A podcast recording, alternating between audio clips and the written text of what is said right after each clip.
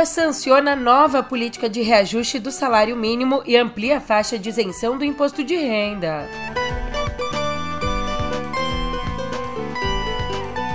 No mesmo dia, governo assina MP para taxar super ricos e envia projeto para tributar investimentos no exterior. Também por aqui a reta final da mini reforma ministerial.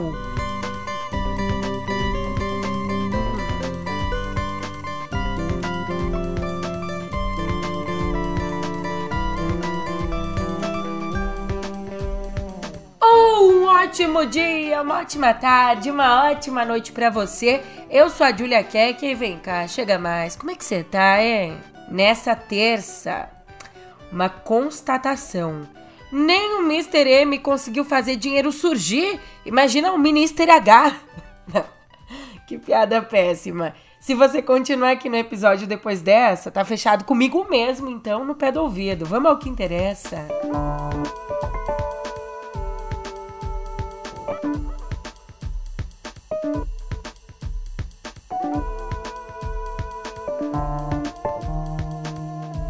Talvez valha aqui uma tradução da piada, né? Eu falei o Mr. M, aquele mágico, e o Minister H, o Haddad, o ministro da Economia. Geral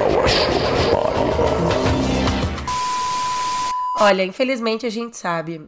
Para que a nova regra fiscal seja cumprida, não tem mágica, não. É descobrir de um lado, cobrir do outro. Puxa daqui, então puxa de lá. E assim, no mesmo dia em que o Lula sancionou a nova política de reajuste do salário mínimo e o aumento da faixa de isenção do imposto de renda na fonte, isenção que passou de R$ 1.903 por mês, R$ 1.903,98, para R$ 2.112, nesse mesmo dia em que ele deu com uma mão com a outra, assinou uma nova medida provisória para taxar super ricos e enviou um projeto para tributar investimentos no exterior. Explico. No caso dos fundos dos ricos, eu digo, é, a MP que estabelece a mudança na tributação de fundos exclusivos dos super ricos, essa MP tem vigência imediata e necessidade de aprovação pelo Congresso em até 120 dias. E o que, que ela determina? Estabelece que a partir do ano que vem, vai existir uma cobrança de 15% a 20% sobre os rendimentos a cada seis meses, como nos outros fundos do mercado. Para você entender hoje, a tributação dessa grana ela só acontece no momento do resgate do dinheiro, não enquanto esse fundo fica ali rendendo e rendendo, transformando super ricos em super, super, super ricos. Bem, com essa mudança, a previsão do governo é arrecadar 24 bilhões entre 2023 e 2026, sendo 3 bilhões e 200 milhões só nesse ano, o que vai compensar a ampliação da faixa de isenção do imposto de renda que a gente falou agora há pouco. A isenção para quem ganha até 2 mil e pouquinho por mês. Agora, no segundo caso das offshores, por meio de um projeto de lei, o presidente enviou uma alteração nos fundos offshore, com base num acordo negociado na Câmara. Esse acordo foi negociado na semana passada, aliás. E o texto ele propõe a tributação anual de rendimentos de capital no exterior com alíquotas de 0% a 22,5%, considerando aqui a isenção de tributação para renda até 6 mil reais. Mas até agora, quem tinha grana no exterior dormia tranquilo. Paulo Guedes que o diga! Até agora, os valores investidos no exterior só são tributados no resgate e na remessa ao Brasil, não enquanto ficam lá rendendo. O que, com a mudança, segundo o Ministério da Fazenda, traz um potencial de arrecadação de 7 bilhões só no ano que vem.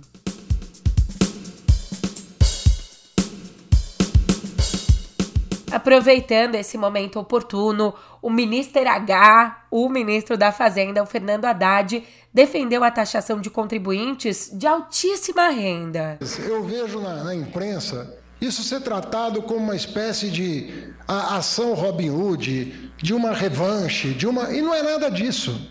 Não é absolutamente nada disso. O que nós estamos levando a consideração do Congresso, com muita consideração, com muito respeito, com muita parceria, é aproximar o nosso sistema tributário do que tem de mais avançado no mundo. Ele fez essa fala durante uma cerimônia no Planalto e ali todo mundo aplaudiu, menos o presidente da Câmara, o Lira. Calma, Lira, calma. Amanhã. Mas é claro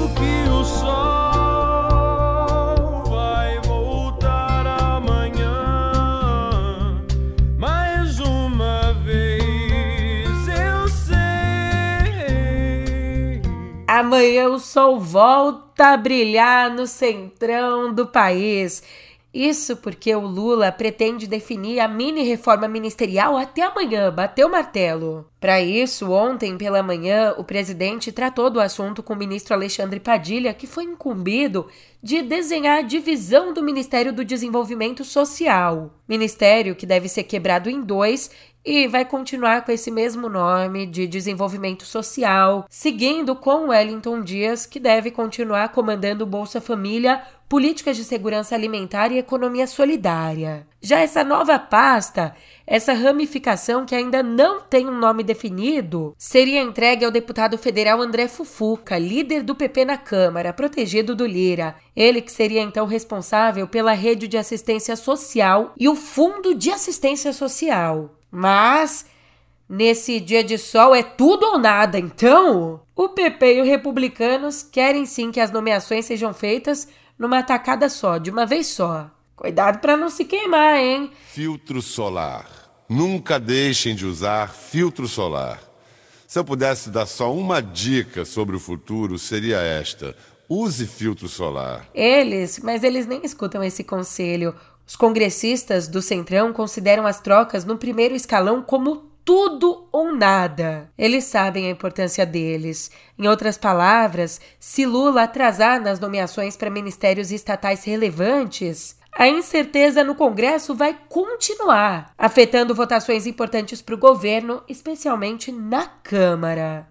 Se a Câmara pode continuar paralisada, com as pernas para o ar, esperando Lula decidir, no Supremo tem muito trabalho pela frente.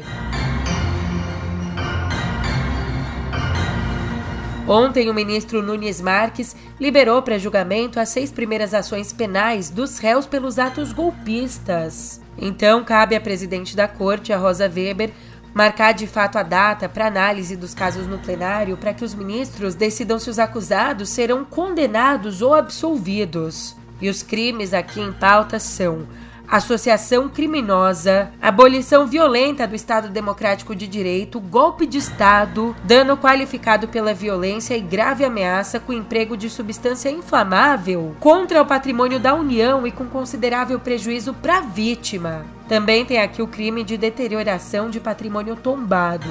Somadas, as penas podem chegar a 30 anos de prisão. Ainda sobre essa névoa que paira no ar, Imagens com teor golpista e de exaltação à ditadura militar foram encontradas no aparelho celular do ex-subchefe do Estado-Maior do Exército, o coronel Jean Lawande Jr., que é investigado pela CPMI do 8 de janeiro por sugerir um golpe de Estado numa conversa com o tenente-coronel Mauro Cid, braço direito do Bolsonaro. E uma das imagens ali no celular mostra a bandeira do Brasil e a frase Liberdade não se ganha, se toma. Já a defesa do Bolsonaro fez uma queixa-crime por calúnia contra o hacker Walter Delgatti, alegando que ele fez uma imputação falsa de crime contra Bolsonaro ao depor na CPMI do 8 de janeiro. Na ocasião, Delgatti disse que Bolsonaro teria feito uma interceptação telefônica clandestina. Bolsonaro tá tentando de tudo, atirando para todos os lados porque o cerco tá fechando. Em mais um desses apertos, o ex-ajudante de ordens do Bolsonaro, Cid, pode fazer uma confissão à Polícia Federal sobre o caso das joias. O depoimento que traz essa expectativa pra gente deve acontecer na quinta. Nos bastidores, o que se sabe é que o advogado do CID, o César Bittencourt, se reuniu já duas vezes com o diretor-geral da Polícia Federal, Andrei Rodrigues, e deve ter um terceiro encontro antes da próxima oitiva. Numa outra seara, como parte do inquérito que apura as ações do Delgatti, preso por invadir os sistemas do Conselho Nacional de Justiça, como parte desse inquérito, ontem o Cid prestou depoimento à Polícia Federal por 10 horas. Enquanto isso, Um documento recebido pela CPMI do 8 de janeiro aponta que o Cid recebia por e-mail todas as informações da conta do Bolsonaro no Banco do Brasil nos Estados Unidos. Inclusive, o e-mail do Cid foi cadastrado como principal da conta bancária do Bolsonaro. Estranho, né? Bem, se com tudo isso ele continuar no exército, a gente vai entender o lema braço forte, mão amiga. Haja mão para passar na cabeça. Agora, se ele for expulso, pode ser ainda pior. Esse é o pior. Nesse caso, se ele for expulso, o Cid pode ser considerado morto ficto, ou seja, pode receber a alcunha de morto fictício. Assim, a esposa dele tem o direito de ser considerada viúva e vai passar a receber a pensão com valor equivalente ao da última patente dele e proporcionalmente ao tempo de contribuição para a previdência militar. Como assim no trabalho? Ué? Cuidar do seu dinheiro, amor, é minha profissão.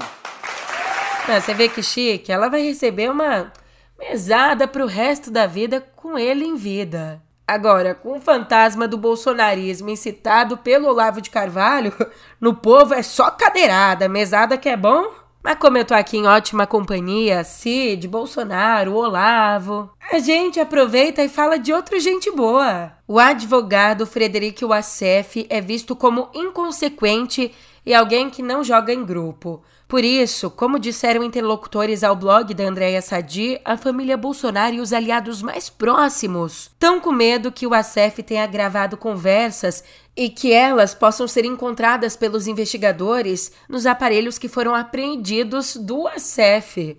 Como disse um dos interlocutores mais próximos a Bolsonaro. Cuida da tua vida! Como disse um dos interlocutores mais próximos a Bolsonaro, o ACF costumava gravar todo mundo.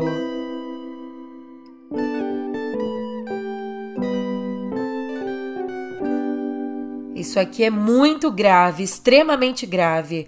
A Defensoria Pública do Estado do Rio de Janeiro encaminhou um relatório ao Supremo acusando policiais militares de apagar gravações e tapar as lentes das câmeras usadas nas fardas durante as operações. Entre 27 de abril e 31 de julho, foram feitas 90 solicitações de imagens envolvendo mortes de suspeitos por PMs e casos de tortura ou maus tratos entre a prisão e a audiência de custódia. Só que a polícia não atendeu 51 pedidos e em outros sete disse não ter os arquivos. No fim, só foram enviadas oito imagens, sendo que em cinco delas, em cinco dessas oito, não é, não tem capturado o momento da prisão. Ainda numa outra imagem, a câmera é manipulada e desviada para o rosto do agente no momento da prisão.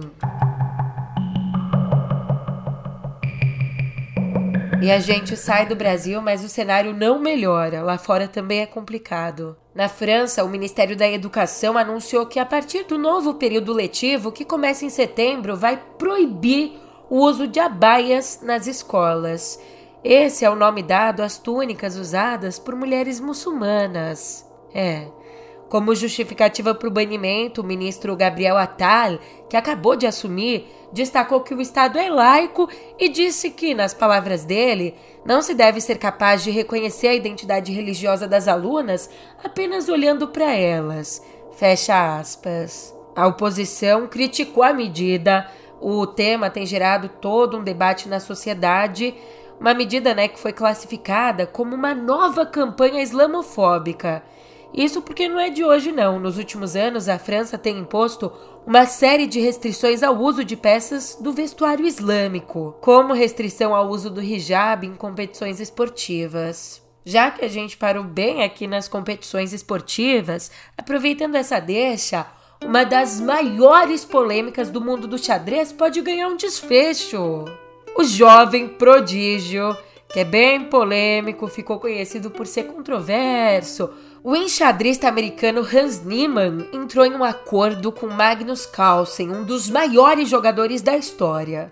Só que essa história ela começa lá atrás.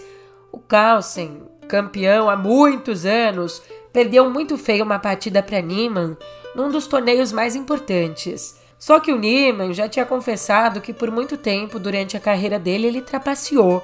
Então, o Carlsen o acusou publicamente de trapaça. Neiman não deixou barato, na verdade deixou bem caro. Foi lá na justiça e abriu um processo contra Carlsen, também contra o site chess.com e contra o streamer de xadrez Ricardo Nakamura. Para você entender, processou além do Carlsen por calúnia, processou a plataforma porque ele foi banido dali e processou o streamer que, segundo o jogador, batia na tecla de que foi sem trapaça. Nesse processo, ele pedia então 100 milhões de dólares em indenizações. É, meu amor, não é mole não. Bem, depois dessa novela toda, finalmente agora eles entraram em um acordo. Com a reconciliação, o americano foi reintegrado ao site de jogos e Carlsen declarou que não há nenhuma evidência determinante de que o Neiman trapaceou no seu jogo.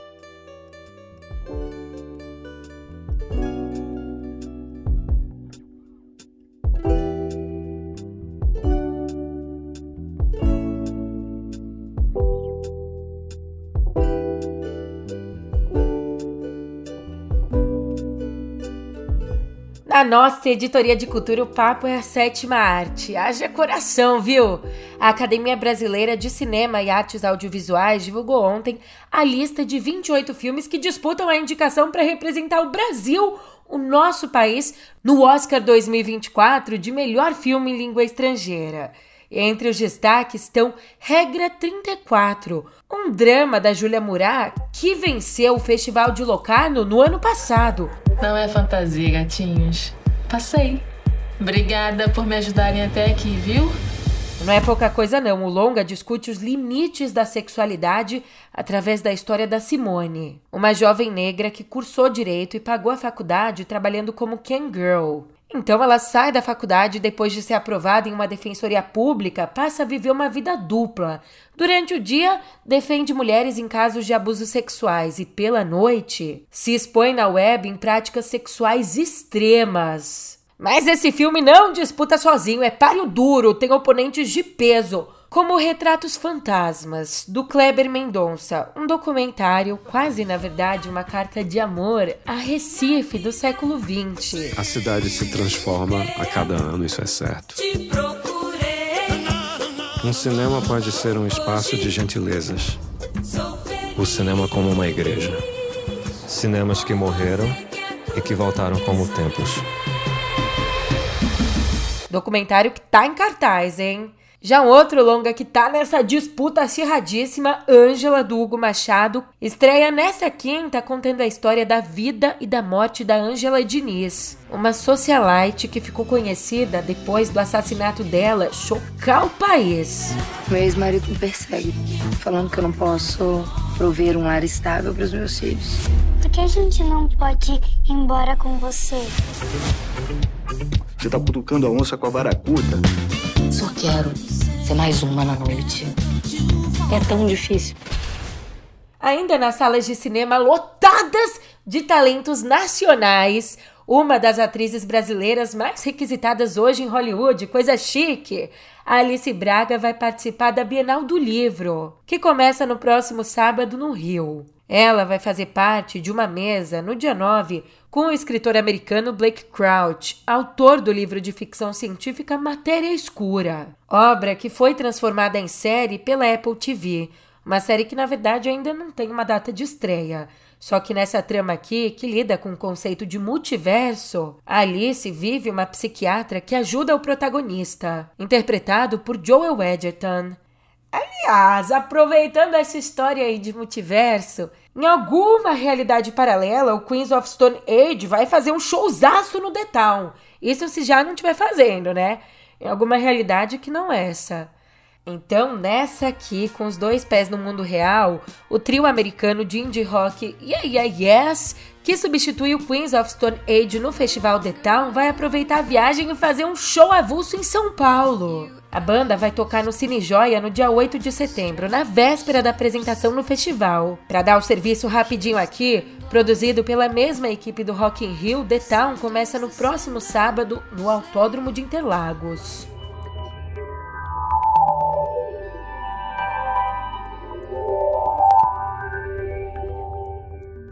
Olha só que interessante, uma empresa de mídia de Los Angeles foi multada no primeiro caso de investigação da Comissão de Valores Mobiliários dos Estados Unidos sobre NFTs. Sendo assim, então, essa empresa, a Impacta Theory, vai ter que pagar 6 milhões e 100 mil dólares para encerrar processos nos quais a empresa é acusada de arrecadar ilegalmente.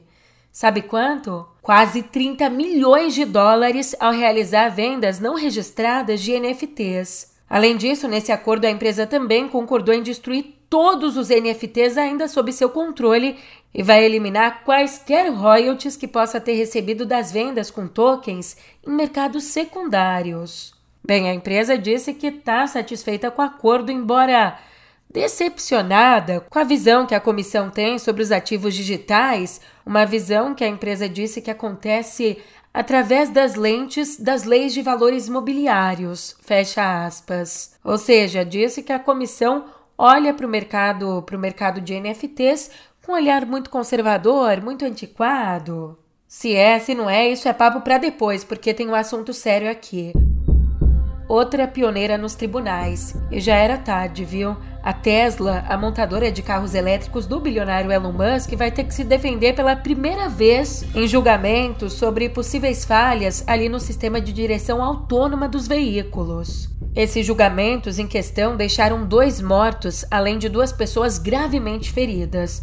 E o primeiro desses julgamentos está marcado para setembro num tribunal estadual da Califórnia, nos Estados Unidos, enquanto o segundo está marcado para o início de outubro num tribunal estadual da Flórida. No total, só nos Estados Unidos, a empresa responde por mais de 30 investigações sobre falhas em suas tecnologias. Não é para menos. Desde 2016, os acidentes envolvendo os carros elétricos resultaram em 23 mortes. E os especialistas consideram que os resultados desses julgamentos vão ser importantes para determinar o futuro da Tesla. Batendo martelo aqui, mais uma informação: a Coreia do Sul anunciou que vai aplicar punições mais rígidas e que também vai ampliar as penas de prisão em caso de vazamento de informações de tecnologia do país. É, o governo ele vem adotando uma série de ações para tentar evitar esse chamado roubo de tecnologias ao longo aí dos últimos meses e um dos principais alvos de ataques é a Samsung. Só nos últimos quatro meses, a polícia da Coreia do Sul prendeu 77 pessoas em 35 investigações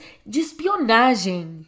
E as atuais leis do país prevêem pena de cinco anos de prisão ou mais, a depender do impacto significativo na segurança nacional e econômica. Acredita-se que a nova legislação é uma resposta à China, o provável destino da maior parte dos vazamentos de tecnologia sul-coreanos. Aqui, por enquanto, aqui não tem problema. Você pode vazar. Vaza episódio pro seu vizinho que tá mal informado, seu chefe, que é chefe, mas cai numa fake news, manda pro amigo, pro estagiário, para quem for. Enquanto isso, eu vazo também. Um abraço e até amanhã.